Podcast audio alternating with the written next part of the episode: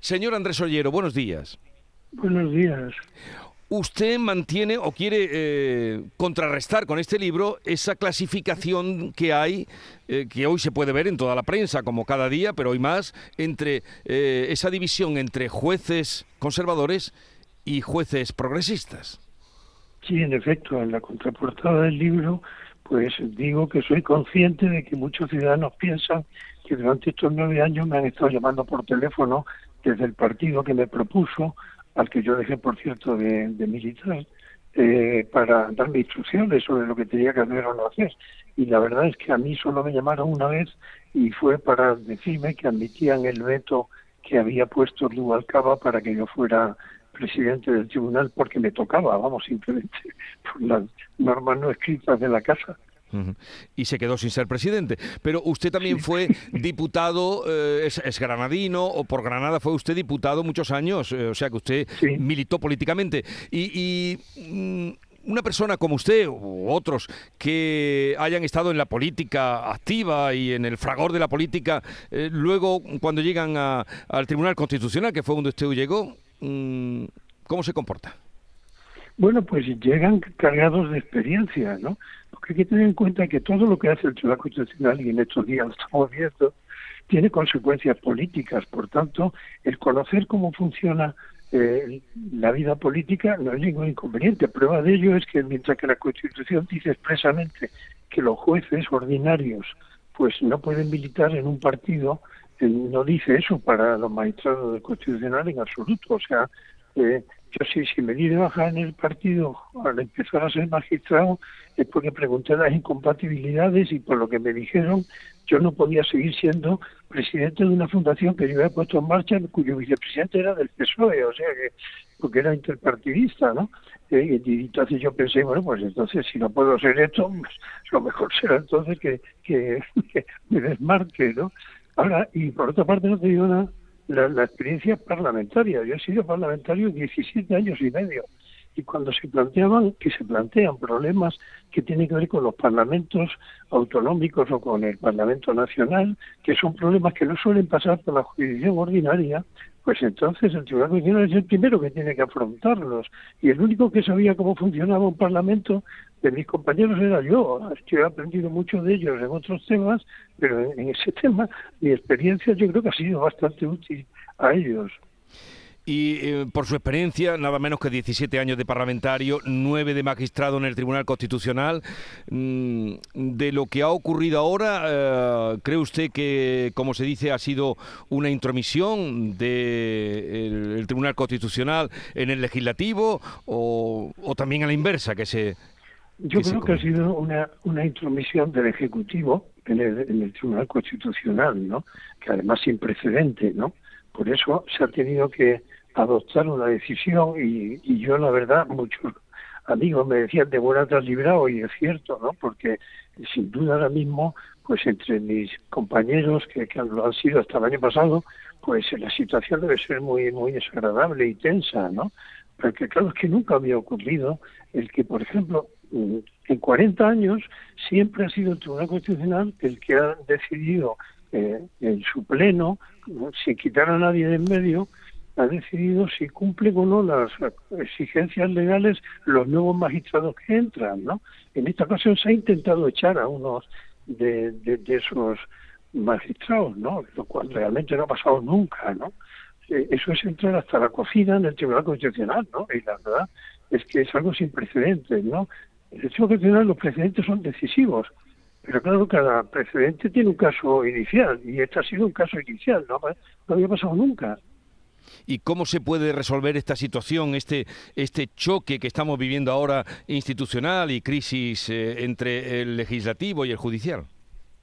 Pues claro, pues, se tiene que solucionar dejando en paz al Tribunal Constitucional, que es un órgano de control de todos los poderes, del Ejecutivo, por supuesto, del Legislativo, puesto que se anulan leyes ahí, y, y, el judicial, puesto que se, que se anulan sentencias del Supremo ahí, dejar el constitucional en paz, ¿no? Y que pueda funcionar, pues, eh, eh, como ha funcionado siempre, ¿no?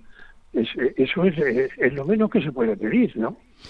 Y, de hecho, pues, en los ámbitos europeos, pues, lo tienen también muy claro al respecto, o sea que han intentado pretender que, Europa avale todo este lío y, Europa lo que está diciendo, lo, he visto hoy en un periódico ya, eh, lo que está diciendo es que el, el Constitucional ha actuado dentro de, de, su ámbito de juego, ¿no? Por volver, volver, a su libro, Votos Particulares, que era también el motivo por el que le llamábamos, usted mm, resalta y cuenta en el libro que en 33 ocasiones, usted que fue diputado por el Partido Popular, como ya hemos comentado, eh, votó mm, en contra, fue disidente respecto a sentencias consideradas conservadoras. 33.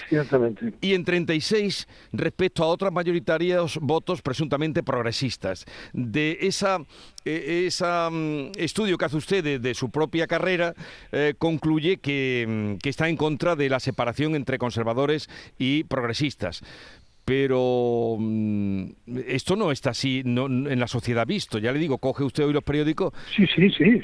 Eso es lo que me ha llevado a hacer el libro. Pero ¿usted cree que si se autoeditara, uh, auditara, se auto eh, auditaran todos los mm, jueces, saldría una proporción así como la suya? No lo sé, pero es que yo además no propongo que se, te, se autoauditen los jueces. Yo lo he hecho porque quería contrarrestar esa situación.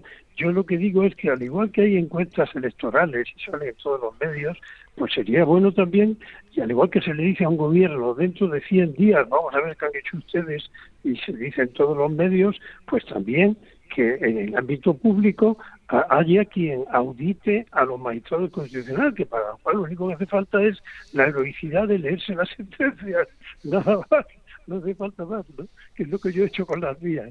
Pero además, yo no solamente he sido independiente en esos votos particulares, yo por ejemplo fui el ponente de la sentencia sobre la amnistía fiscal, que es una ley que había hecho Cristóbal Montoro, que ha sido compañero mío de escaño durante años hmm. en, el, Congreso. Y yo, ponente, dije, esto es inconstitucional. Y tuve que eh, forzar un poquito la situación porque no todo el mundo estaba de acuerdo y al final hubo unanimidad. O sea que, que no es solo ya los votos particulares, es que allí cada cual es todo lo independiente que quiere ser, como es lógico. O sea que la independencia depende de, em, de cada uno, de, del individuo. Claro. Obviamente, claro. Pero ahora mismo... por eso es mejor que las auditorías se hagan desde fuera. Pero ahora mismo la situación está muy enconada. Ya ve usted que ayer, supuestamente, volviendo a la terminología de conservadores y progresistas, pues no forzaron eh, eh, sacar los, los dos magistrados para el Constitucional como parece que era el empeño de, eh, el día de ayer, ¿no? eso, era en el Consejo, el Consejo, General, del Poder Judicial, que es otra cosa distinta ¿eh? porque bien, ese es el órgano de gobierno de los jueces. Yo de ahí no sé nada, porque nunca he estado en ese consejo, ¿no? Y no sé lo que puede estar pasando ahí. Pero, en fin, lo, lo, lo, que sí sé es cuál es el origen de todo ese problema del Consejo, porque cuando fui diputado, lo primero que hice en mi primera intervención ante el Pleno fue una proposición de ley pidiendo que se cambiara la ley orgánica para que los jueces volvieran, porque ya lo habían hecho, para que los jueces volvieran a elegir a los jueces, cosas que está pidiendo Europa y que, y que además eh, el Partido Socialista que gobernaba en el 85, pues eh, llevó el proyecto de ley al Pleno y los jueces elegían a los jueces. No solo eso, decía cómo había que hacer las papeletas, porque no quería que fueran todos jueces del Supremo, sino que fueran más variados. Bueno, pues eh, en medio de eso, de pronto el señor Vandrés, de un partido mínimo, dice, bueno, ¿y por qué no nos elegimos nosotros? Y alguien allí pensó, hombre, pues estupendo, porque como, según dicen, tenemos menos jueces afines que, que los de enfrente, pues estupendo, lo elegimos nosotros y a partir de ese momento pues tendremos más jueces presuntamente afines, ¿no? Cuando yo creo que los jueces son tan imparciales, pues como quieren ser, y yo creo que quieren ser imparciales todos. Bueno, que va en el comportamiento de cada uno. Andrés Ollero, eh, votos particulares, el libro que se va a presentar hoy a las siete y media en el Colegio Notarial de Sevilla. Gracias por atendernos, señor Ollero, un saludo y buenos días. Muchísimas gracias a ustedes. Adiós, buenos días. Muchísimas gracias.